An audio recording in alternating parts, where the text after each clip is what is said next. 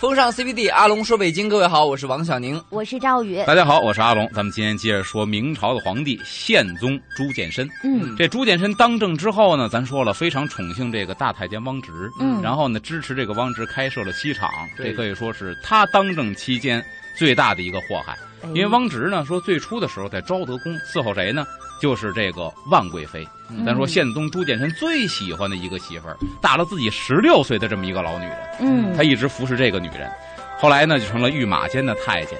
汪直这个人为人非常狡猾，但是因为他老在万贵妃面前邀宠，嗯这万贵妃又是万历最上心的一个女人，所以自然宪宗皇帝对这个太监也是非常宠信的。嗯嗯那么宪宗呢，经常派他，就是你去微服私访，帮朕去探查民间的消息。嗯这一下拿了鸡毛当令箭，对吧？他有说辞了，有了这护身符了，嗯所以呢，公元一七四四年设立西厂，这个汪直呢就是西厂的首领，专门负责去刺探民情，嗯。比这个当时东厂的规模都大出好几倍。嗯，好像西厂比东厂还要后来的势力，在宪宗朱见深嗯。当政的时候，他的势力确实当时盛极一时。嗯。嗯明史当中记载呢，自京师及天下，嗯。旁无真事，就是从北京到全国各地，他帮皇上去侦探事情，所以王府不免，就是皇上兄弟家嗯。都免不了被他去盘查刺探一番。而且我还记得你前面说的哈，说可以密查，这个密查就很大学问了。那我可以逮了你，我说皇上的密旨，不是，我刚才已经说了，就是密查，啊。一服私查就是便衣去刺探，这已经就是密查了。嗯。虽王府不免，职中废服用，先后凡六年，嗯。冤死者是远出卫上，就是这个时候被他冤死的人，不计其啊数。远出卫上就比在锦衣卫遭难遭冤的人还要多。嗯。然后今天咱们捋着这个线接着往下聊，嗯。说汪直在西厂当政的时候，他发明了一个刑具叫耙，这个耙呢琵琶那个耙，啊。琵琶。两个王底下一个巴西的巴。啊。啊。那么这个耙到底是什么？嗯，古籍当中没有记载它的形态嗯，当然记载了这个东西它的作用。哎呦，原文记载是骨节皆寸解，绝而复苏，就是让人全身的骨头节儿给你拆掉了环儿，脱臼，浑身脱臼。浑身脱臼，它骨节皆寸节，每个骨头节儿寸解呀、啊就是咔叽脱臼，啊，然后绝而复苏。绝是什么？昏厥过去嗯而复苏，就说明这是一个酷刑，但人死不了，极其痛苦。折磨你。哇，绝而复苏，在戏场当中有这样的刑具。嗯嗯明史当中描写汪直呢是什么人呢？是自王府边镇及河南北河道所在校尉罗列民间斗笠鸡狗所事。嗯就说白了，前边这几句呢，说的是他的势力范围嗯几乎是无所不包，嗯，他管辖的职位几乎是无所不包，嗯就除了皇上，谁都怕他。他已经探查细微到什么地步了？斗笠说白了就是什么呀？民间的打架斗殴骂的街，他都啊管鸡狗之事，就是鸡人狗 碎这些个民情，啊。折至重罚。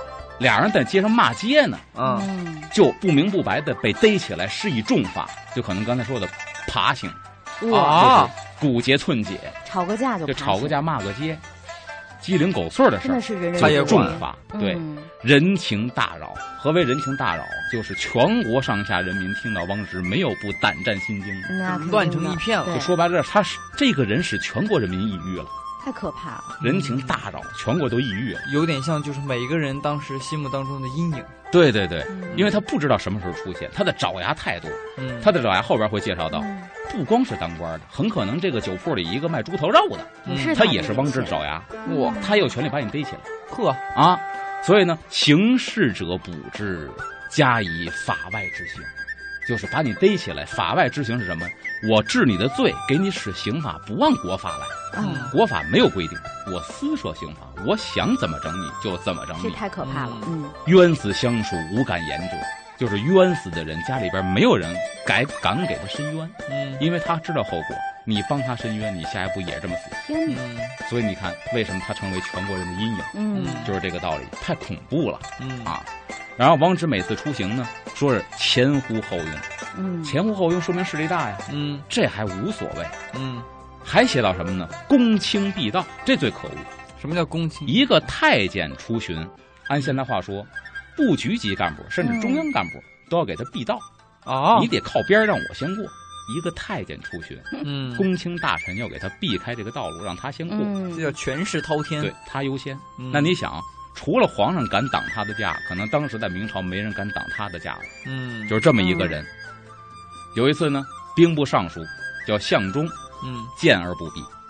兵部尚书那就是按照现在话说，兵部的最高统领了。哇，那相当于是嗯这个总司令。对呀、嗯军区总司令嗯，见到你一个太监，嗯我为什么一个太监支持什么呢？嗯说白了，你不就是一个秘书吗？是啊，嗯我见到你，我可以不让你，对不对？嗯他就没有去避这个道，结果呢被汪直破辱，就是强迫当众羞辱，他还不敢还嘴，嗯，还整的你一点辙没有。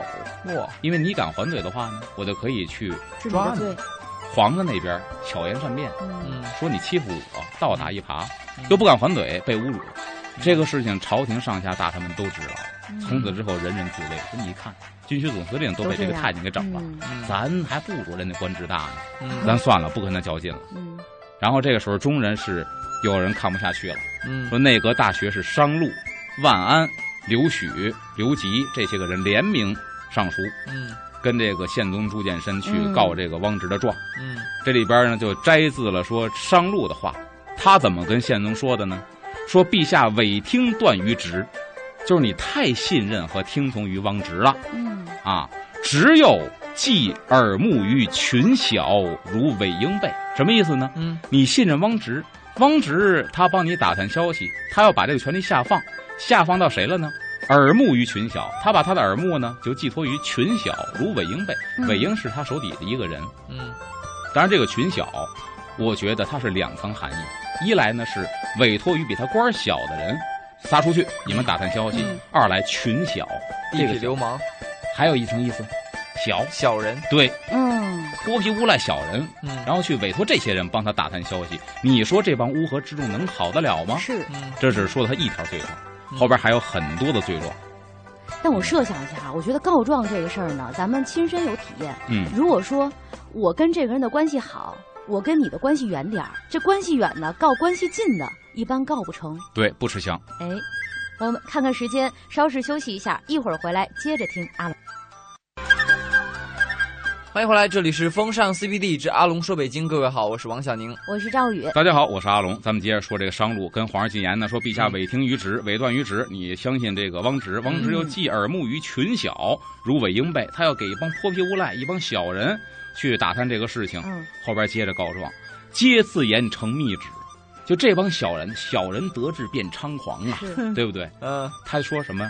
皆自言成密旨，每个人都说我是得了皇上的，嗯，就是奉旨拿人，对对吧？嗯奉旨探秘，这个要奉旨偷看你你家呃那个哎你家狗洗澡。没错，你一奉旨的话呢，你逮别人，这真没辙。嗯比如说，嗯有人逮了王娘，你如何如何，我奉旨去拿你。你跟皇上，别说你了，你们家祖上八百辈子没有机会见皇上，你怎么知道他是不是无奉旨？从考证，你恨不能去紫禁城问，哎，皇上，你是奉你意思吗旨吗？？嗯没有渠道，嗯就只能那我就认了。然后呢，得专行杀，就是说这个什么，专门去搞一些非常残酷的这个行杀，去镇压别人。嗯擅作威服，这不用解释，对吧？嗯作威作福，残虐善良。嗯。你想想，他对的人是谁呢？他对的人是善良这两种人，嗯。那就把好人全打压了。对，嗯。残虐善良，嗯，你看这俩字用的非常的好。嗯。残暴的虐待，啊，嗯。还不是说一刀了之，给你砍了。嗯。折磨你，啊，生不如死，嗯。对吧？自直用事，士大夫不安其职。自直用事，自打王直，嗯。你委派给他职务之后，士大夫不安其职。士大夫就是一个国家的运转的一个机器当中的各个零部件儿，嗯。嗯就是在朝的各大臣们呢。嗯。嗯。你想，大臣们不安其职，国家机器就完蛋了，是。基本快停运了。嗯。然后呢，商贾不安于途，做买卖的大商人嗯。在这个商贾途中运送货物的过程当中，做买卖的过程当中都不能安心，是嗯因为这帮人不光是残害忠良，还干嘛呢？敲竹杠啊！哦哦，你是首富啊？你叫马云呐？行，那我跟你说啊，你犯事儿了，你嗯这不怎么怎么着的话，我让你买卖彻底黄了你要你？要长点眼的话，你给我进点多少多少钱，反正你有钱，你把你那股份百分之二十给我就行了。商贾人人想说凭什么呀？我这是实打实一一笔一买一笔的买卖做出来的，就是你惹不起他呀，嗯嗯他真能给你整一半子儿啊，甚至给你搅黄了啊。嗯所以商贾不安于土，做买卖的也不行，嗯，庶民不安于业。老百姓也不对踏，实，一分钱没有的老百姓，平头老百姓拿着拿着这低保的，打个架嗯还被抓去了。他都不安于业。嗯嗯所以你说这个，然后呢，他说若不急去，就是亟待解决的急，嗯若不急去，天下安危未可知也。这话说很重啊，对，嗯皇上皇上啊，朱见深你不在这个这个汪直你不把他给弄死的话，不把他拿下的话，大明朝的前途不知道会怎么样呢？嗯嗯这明史记载说，这个宪宗看完奏折之后，嗯，他什么反应？什么反应呢？我猜猜啊，嗯，他有可能微微一笑，呵呵，我都知道。你觉得他微微一笑是觉得汪直的事儿他知道了呢，还是说他不上心？我猜哈，嗯他肯定说，呵呵，你以为我不知道吗？你先回去吧。哦对，我觉有得表没有可能面？有没有这种？可能？如果你是朱见深，嗯，那我 真替这个商路这位大臣，说实话寒，感到寒心我我为他感到高兴，啊？因为你很随和呀，你只是呵呵装傻充愣而已。你的意思难道听到这个，他还想把进谏的大臣杀了吗？朱见深看完奏折之后，明史记载震怒，他怒的点不是汪直有这么多的可以说是残害善良之处，而是进言的人吗？难道？对呀所以他说商路什么呢？用一内术，何惧为天下？嗯，嗯我用我身边一个近人探查事情，怎么就殃及天下了呢太？可怕了。何惧就是救的意思，怎么就怎么危害天下了呢危害天下了，对吧怎么就像你说的那么严重了呢？啊？然后呢，命这个司礼监太监 怀恩搞哪个传旨，嗯不光骂完商路就完了，嗯，朱见深要刨根问底儿，什么呢？输出谁意？你们这奏章这么骂汪直，谁的主意？嗯你想他多么袒护汪直，嗯，输出谁意？这时候呢，商路慷慨陈词，列数了汪直的种种罪名。嗯他说了：“臣等同心一意，为国除害，无有先后。嗯我们几个人联名上书，都是我们的意思，嗯，没有先后这一说。嗯这个皇上一看，我也不能为一个汪直杀了这么些人，是啊，嗯。那我这朝政真没法进行了，嗯。所以也就没有使这个重罚重刑嗯，这事儿呢，就先搁置下去了。法不责众。但这时候朱见深心里边起了奇妙的变化，嗯。哦，就是这么多大臣联名上书说这人不是好难道，是我的判断有问题？对，他就说明他还是知道反思的。嗯。这个时候呢，那几个大臣告汪直的状，只是耳闻或者是眼见，啊，说你如何如何欺负别人了，嗯他不是个好东西。这时候出了一个非常重要的人物，刚好在这个档口上出了个事儿。对，这是谁呢？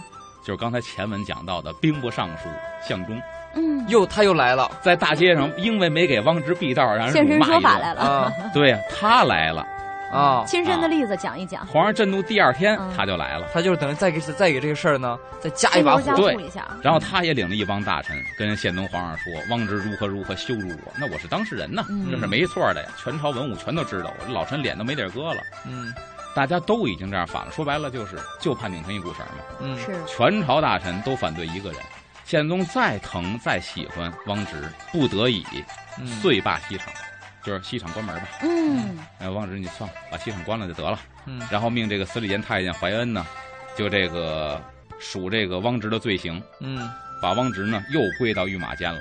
以前御马监呢，你回到御马监吧，戏场解散了，啊就别当这个了。呃，难道没有治罪吗？没有治罪，有。只是把他挪了一个部门。嗯按现在来说，平级调动。调那对于我要是那个就是那个叫做兵部尚书啊，我就说完了，嗯，养虎为患，对啊，这没除掉没弄死他，小宁说的这个特别对，嗯因为养虎为患，这还不是预测，是因为史实真的就是后来接着为患了。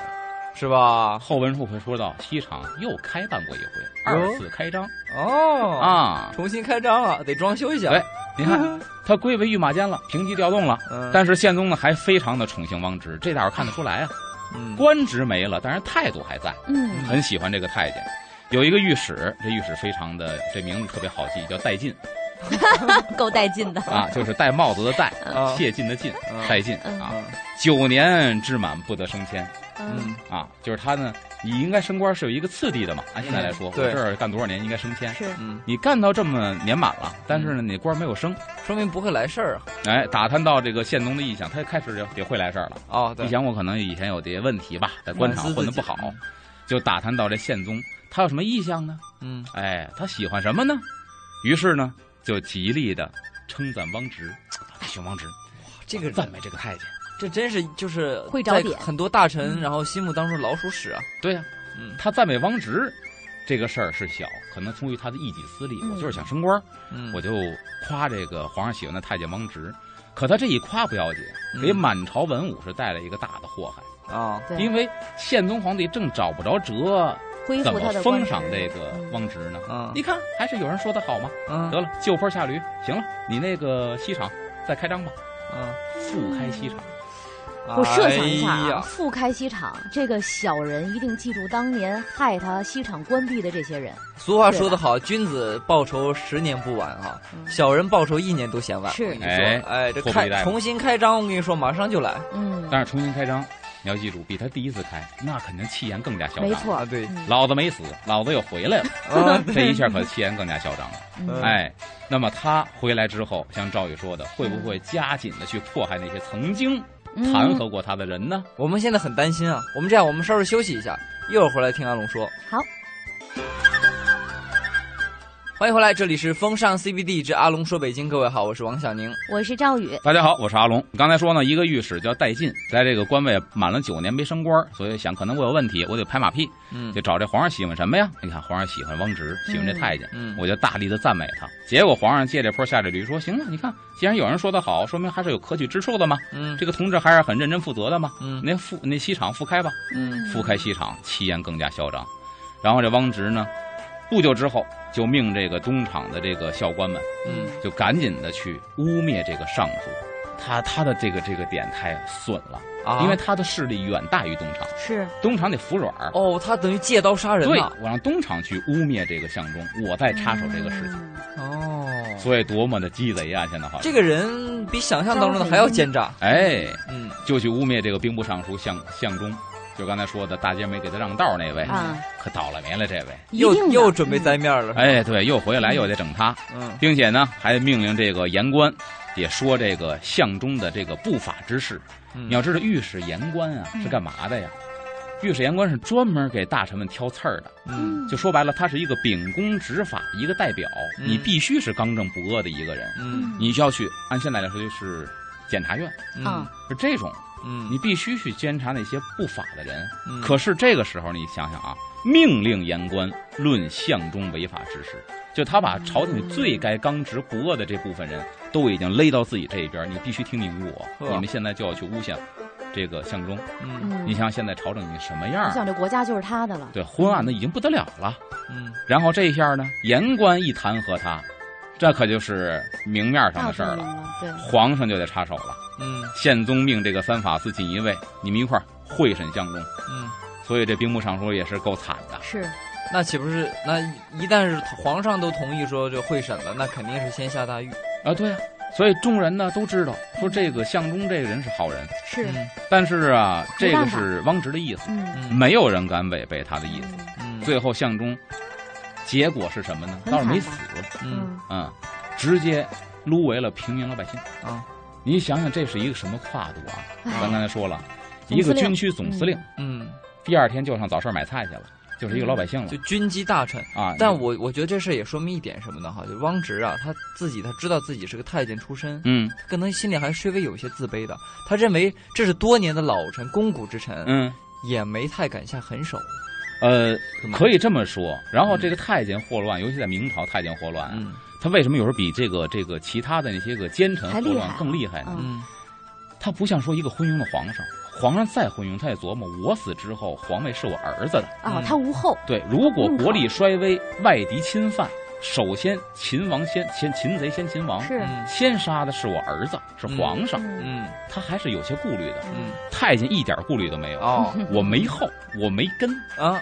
我能把持朝政，我快活一天是一天，到我死那天，国破家亡跟我没关系。哦，所以太监犯起狠来比正正常人更狠，，这个原因很重要，他没有后顾之忧，太可怕了。嗯。这时候呢，你看这个兵部尚书已经被录为老百姓了，嗯。然后这些大学士商路，咱刚才说了，联名上书跟宪宗告状，说汪直不是好东西，嗯第二个就是他，见势不妙，一看这已经被撸成老百姓了，我呀怎么办？给自己留点脸吧。第二天上朝，主动跟皇上说：“皇上，这是我辞呈，您看看我辞职，嗯，主动请辞，我别等人下了。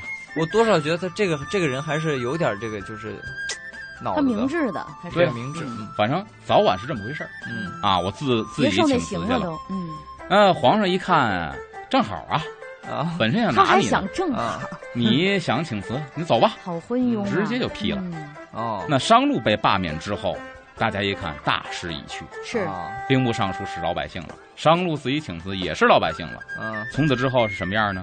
士大夫亦俯首是职，俯首贴耳的俯首啊，那一定的是职就是侍奉的侍啊，啊职就是汪直啊，嗯。总司令都那样了，对，满朝大臣俯首帖耳的，伺候汪直跟伺候皇上差不多了。嗯有皇上在，皇上是皇上；皇上不在，汪直是皇上。说白了就这样了，然后无敢与抗拒，没有人敢执拗。嗯我有一个问题哈，嗯，为什么这个时候众士大夫们不集体请辞呢？这个时候集体请辞，老你想你想一个很简单的道理啊，嗯如果你赵宇这月工资是五万块钱，嗯然后呢这一直以来是五万块钱，明天台里有人说赵玉有人给你捅刀子，嗯，你是想当时就不挣这五万回家歇业去呢，还是说我能熬一天是一天窝在这儿了，完了，嗯。你也需要去拿钱对吧？是啊大臣们想，我不跟他执拗不就完了吗？嗯。我该拿钱拿钱，谁跟钱过意不去向现实？低头，对吧？我们自己的心正点就完了，我不跟他同伙，嗯？但我不得罪他，嗯。这是很多大臣的处世之道嘛。嗯对可以理解，因为这两个人被拿下之后，后来接连有几十个官员都被汪直给弹劾了，嗯嗯。所以这一个景象，你看几十个人被拿下，剩下的官员如果想自保的，那必须得依附他，就得依附他，嗯所以没办法了。这时候汪直作恶呢，就得到了这个都御史王岳呀，包括这个副都御史陈岳这两个人的支持，嗯这俩人不是好东西。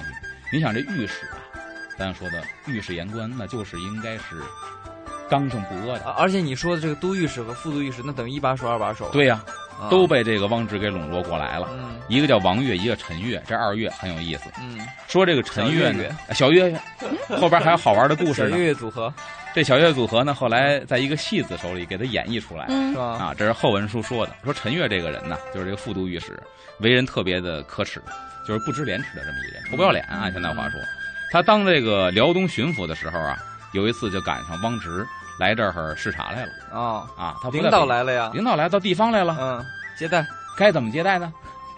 按现在话说，好吃好喝好色。对对对，好酒好肉上啊，临走再拿点儿，顶多这样。接现在我们见的领导，哎呦，鞠躬握手，领导您好陪在后边儿嗯啊。人家怎么着呢？人家写的是说陈月交迎匍匐，哎呦我天哪，就是皇上，就是这个汪直刚到郊外，还没进城呢，嗯啪就在郊外等着你了。啪就一见着这个汪直来了，扑上去啪啪地就跟磕长头似的。哎呀，您可来了，当神是供的。嗯然后呢，厨传尤盛，后厨啊做饭呢，那是丰盛的不得了，就嗯堪比皇宫的御宴了。嗯左右皆有会，这太有意思了，嗯，太长心眼了。嗯，左右皆有会，你来了之后，我不光得贿赂你，所有哦左右的这些服侍随从，他身边汪直身边的那些大杂也很的，对可怕呀，按照你们官职大小，我都得嗯孝敬到，哦，左右皆有会。很周到，哎，那是不得了啊！你想，那这花多少钱呢？哦对呀，然后这个钱又是哪儿来的呢？啊，老百姓的纳税钱，嗯，所以你看，这可不是民不聊生啊。这钱应该不白花吧？应该不白花，最后肥的是陈悦自己呀、啊，就用老百姓的税钱肥了自己，对，嗯进贡汪直肥自己。嗯因此呢，这个恨汪直的人呢，同时也恨这个陈月、王月，嗯称这两个人呢叫二月，啊大月、小月月。啊，大月小月月，哎嗯这时候呢，有一个人很有意思，就说到说，被这个戏子编排在戏里边，表现这俩人是多么不是东西是吧？啊！明史当中有这么一故事。还有这么一出呢。哎，啊，我们稍事休息一下，一会儿回来听田阿龙说。好，欢迎回来，这里是风尚 CBD 之阿龙说北京，我是王小宁。我是赵宇，大家好，我是阿龙。嗯咱都说了，这个都御史、副都御史这俩人，王岳、陈岳，都归到汪直这边了，嗯俩狗腿子，嗯对吧？嗯然后呢，这个朝里边肯定有看不惯的呀，啊，大官们一个一个都被罢免了。是这时候出来一个人了不得，身上没有一官半职，啊，养在宫廷里啊，供皇上娱乐的戏子。啊哦，就是那种弄臣是吧？对，嗯，有人这他他这个名儿呢，在明史中还有记载，叫阿丑，阿丑啊，丑陋的丑，阿丑哥是吗？就是一小戏子阿丑，嗯啊。而且是一个中官，就是太监，一个哦。小太监，是给皇上演戏的这么一小太监。嗯。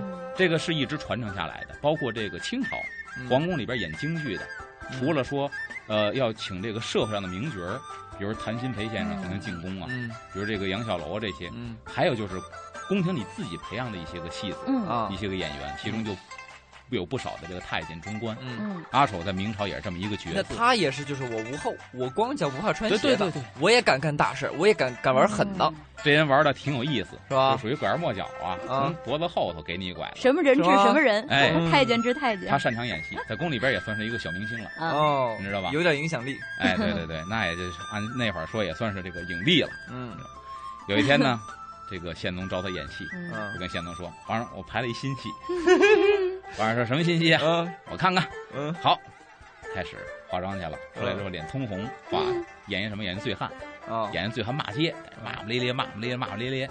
然后旁边配戏的就吓唬他，骂骂咧咧完之后，吧唧就躺地也不起来了。嗯。旁边这配戏的叫侯伯林，快起来吧，骑车的来了，压着你。嗯。啊，骑车呢，我不起来，哦，我起来，又来车了，三轮儿，嗯我不起来，嗯这回得起来，来 了汽车，我不起来，消防队汽车压了白压。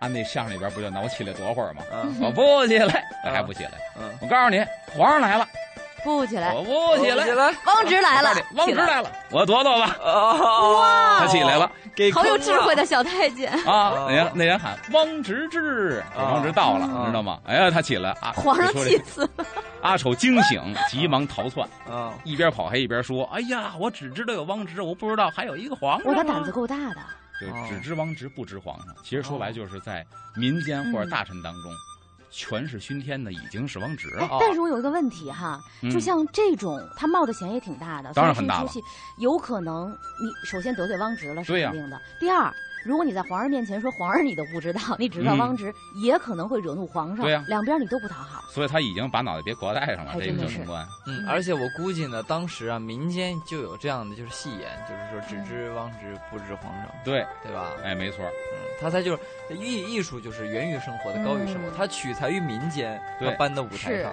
只不过比这个可能忠臣进谏这招更妙。对，明史当中有这个词儿，只知王直，其实是从阿丑这个戏里边来的。嗯而这个这个小中官小太监在明史当中还有一笔，你知道哦吗？很不容易。吗不得了，嗯 然后他演完之后挺好，皇上一看，气死我了啊！只知王直不知我。嗯然后过俩月，皇上我又拍新戏，又拍新戏你又拍新戏，啊我看看。啊就开始演。这回呢，他演谁呀？他演的就是汪直。哦哎，化妆演的就是汪直。哦 演出来之后，太监拼了，但是呢，是一中官太监呢，汪直不怎么会武术啊。嗯这这汪直演的好，家伙演的跟李逵似的，手使板斧就来了，嗯一手提着一大斧子，嗯然后在舞台上就晃悠，蹒跚而行，嗯晃晃悠悠。嗯旁边配戏的就问他，嗯，皇上问他说：“为什么拿斧头啊？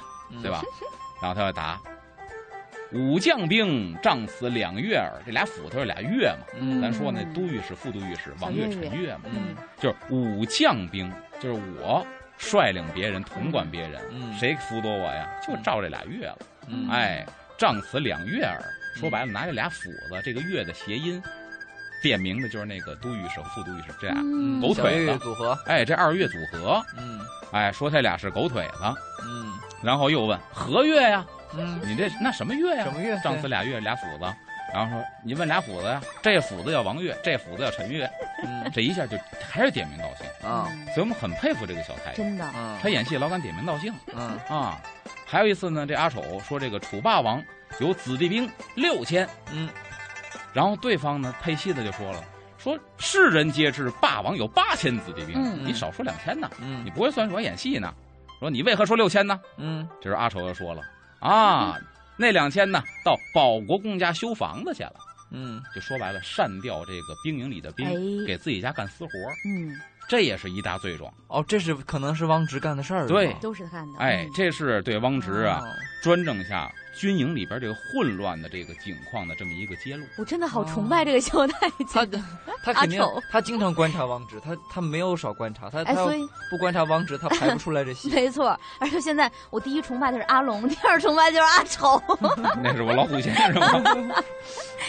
啊，然后有时候呢，阿丑还选还扮演什么呢？就是选官的官吏，嗯哦人事部的官儿，哦，他扮演人事部的官儿，专门负责选官嘛。对，啊，就是吏部。别人都说呢，这个人公道啊，他就说呢，公道去不得，嗯就是这个人公道，啊公道不行，我们这职位不要公道的。嗯然后呢，又说这个人糊涂，他说，哎呀，糊涂可去得好，嗯啊，这人糊涂，正好这职位留给他了。这是对汪直啊败坏吏政啊，就人事选拔败坏人事选拔的一种揭露。这种结果。也就方方面面都在揭露他。哎，嗯，据说呢，这个宪宗看完之后还好，他演这几出戏都没治他罪，嗯而是一笑而过。嗯表面上记载说宪宗一笑而过，嗯其实宪宗看完这个戏之后，就已经被这阿丑啊给点醒了，稍我觉得有醒悟。也是，对，嗯，我估计心里啊，他稍微就是有点怒明，白点了。嗯怒了以后呢，人家皇上啊 是人说这个就是。呃，君王的这个心思啊，真的是太难猜了。他有的时候他一起怒意的，因为天下没有人不听命于他。对我稍微一生气，我就我会起杀意，嗯，没错这个杀意又在心中燃烧。下次再有人点的话，只能越烧越旺。嗯嗯嗯嗯，所以这个他当时不露声色，但是心里边已经开始琢磨掂量这个事儿，嗯嗯，不会真有一天我被一个太监取而代之了吧？还真是。嗯后边的转折是什么呢？嗯有一次是他的对门就是东厂嗯啊，东厂上明因功被赏。东厂这个人上明，他因为功有功劳，所以被赏了。嗯这汪直呢，就肯定会记恨他，嗯对吧？你是东厂，我是西厂，嗯，你有功被赏，那岂不是我很没面子呀？嗯就开始去嫉妒恨了嗯啊！这上明呢一看，哎呦，坏了，我遭到汪直的汪嫉妒，了。嗯这个倒了霉了。嗯谁记恨我？他记恨我。嗯这个上明就畏惧了。嗯畏惧之后呢，说呀，与其等着他呀办我，不如先发制人。我办他，我先把他给办了就完了。嗯你怎么办他呀？所以呢嗯，就把汪直泄露宫中机密的事儿，就奏给了宪宗。其实这是一个触动宪宗的点。你怎么祸害老百姓？作为一个昏庸的皇帝来说，可能哎无所谓。嗯赶紧把宫中的秘密给泄露出去了，这是很要命的事。情嗯只有白皇上一直认为啊，我让你便衣去刺探民间，嗯我是信任你。嗯可是你你反咬我一口，你把我的事儿给泄露出去了，嗯，那皇上心态就是一个一百八十度大转变了。嗯那汪直以后的日子会什么样呢？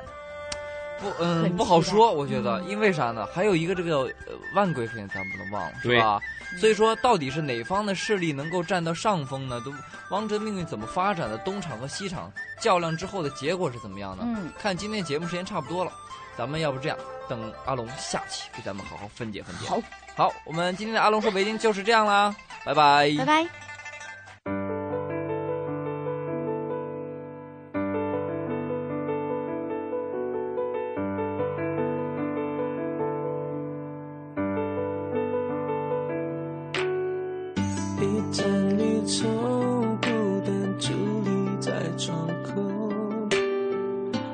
在门后，假装你人还没走。旧地如重游，越远更寂寞。夜半清